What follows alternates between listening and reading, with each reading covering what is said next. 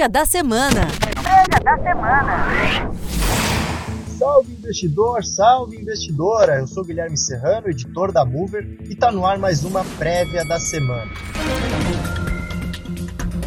Os principais destaques locais ficam por conta da ata da reunião do Copom, o IPCA de janeiro, os dados de atividade de dezembro, os balanços dos bancos e as prévias de Petrobras e Vale.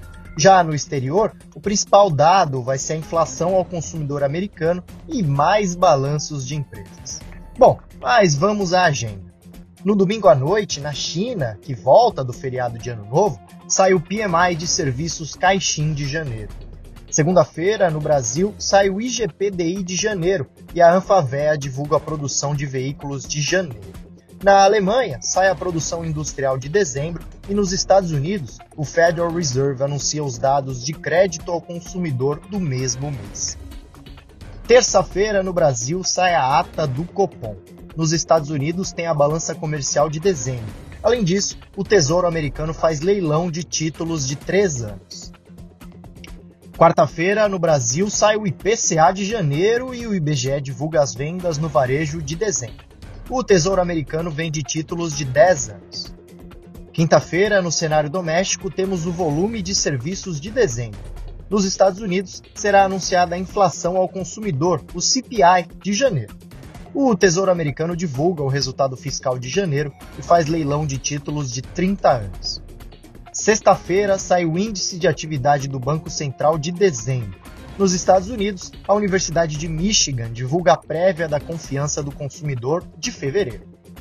Durante a semana, sem data definida, saem na China dados de crédito referentes ao mês de janeiro. Agora, na agenda corporativa, os destaques ficam por conta dos balanços de Bradesco e XP na terça-feira, Clabin e Suzano na quarta, Itaú na quinta e Uzi Minas na sexta. As principais companhias abertas do Brasil, Petrobras e Vale, divulgam suas prévias operacionais do quarto trimestre, com os dados de produção de petróleo e minério em meio às expectativas positivas para as commodities no ano.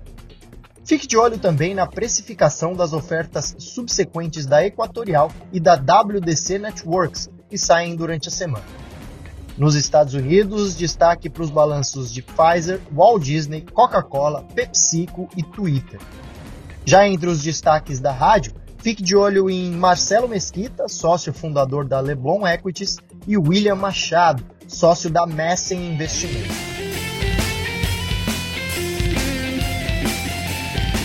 Olá, sou Leopoldo Vieira, analista da Mover e do Scoop, e trago os destaques da política, direto de Brasília. Nesta semana, uma solução para a inflação dos combustíveis promete dominar a agenda do Congresso, ainda sem consenso para amenizar uma das maiores pressões sobre o sistema político e sobre a popularidade do governismo. Líderes do Senado devem se reunir exclusivamente para discutir o assunto. Dois projetos podem avançar: o PL 1472, que trata do fundo ou conta de compensação, e o PLP 11, de mudanças tributárias, em especial do ICMS. Eles devem entrar na pauta do Senado em 15 de fevereiro. Já as propostas de emenda constitucional tendem a ter tramitação mais demorada. Amanhã está prevista a sessão do Congresso para analisar vetos presidenciais, entre os quais do marco das ferrovias e questões do orçamento. No radar, pesquisas para 2022 e o movimento dos pré-candidatos ao centro e seus acenos ao mercado. Rumos do União Brasil, PSD, federação partidária entre MDB e PSDB merecem atenção.